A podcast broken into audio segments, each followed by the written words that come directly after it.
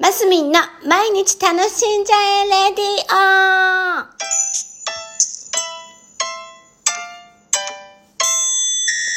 おはようございます。10 2021年12月6日月曜日、マスミンです。ね、お幸せになって忙しいですねって12月に入ってから毎日言ってるみたいですけども、えー、私土曜日、えー、俳句をこの頃勉強しておりましてですね、えー、春ぐらいからかな、ずっと興味があったんですけど、テレビとか見ててもね、今俳句流行ってるような気がして。いや、違うな。結構前から流行ってますよね。サラダ記念日もあれも、サラダ記念日が俵町さんのサラダ記念日もあれ俳句じゃなかったっけ？まああの頃から 俳句は気になってはいたんですけど、なんかどっぷりハマったことがなくて、いたんです。で、春ぐらいからね、Facebook の方でなんか俳句をやっている部があるということでね、部、部でいいのかな？俳句部。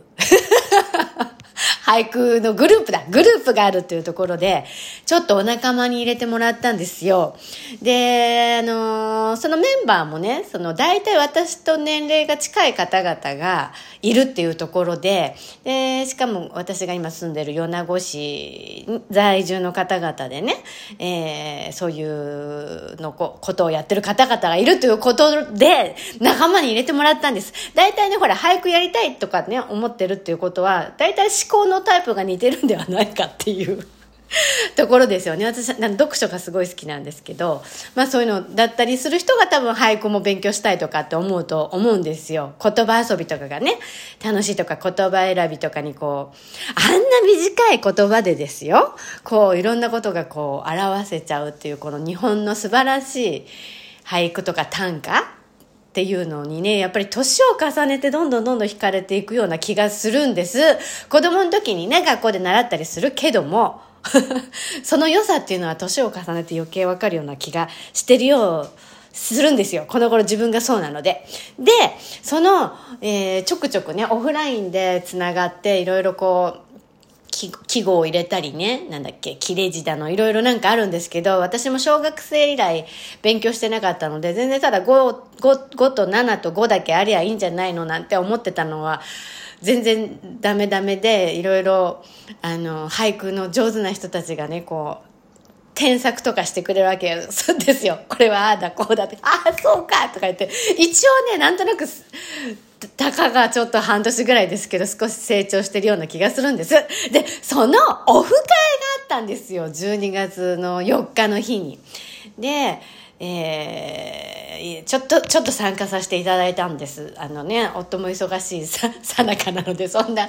もうね、飲んだくれちゃいけないっていうところで、ほどほどに。で、あの、りんちゃんもほったらかしちゃいけないので、ちょっとりんちゃんも連れてっていいですか？みたいな感じで、りんちゃんも連れて行ってね。で、その中で俳句を使ったゲームがあったんです。えー、最初お題が出て、で、そっからインスピレーションする言葉を出して、まあ、その、そのインスピレーションした、出した言葉に関してまたインスピレーションするみたいな。インスピレーションの2つ登った言葉を出して、で、最後になんだっけな、記号か。記号を入れ、また選ぶっていうね。そのインスピレーションたちを組み合わせて、そうなるのかな？あ、違う。最初色だったかな？あ、まあ、なんか忘れた。それで、えー、そのある程度の言葉を合わせた感じの俳句を作ろうっていうなんかすごいとってもおもらしいおもおもらしいじゃない面白い。おもおもらしいっておもらしみたいじゃん。面白いあのスタイルの、えー、俳句を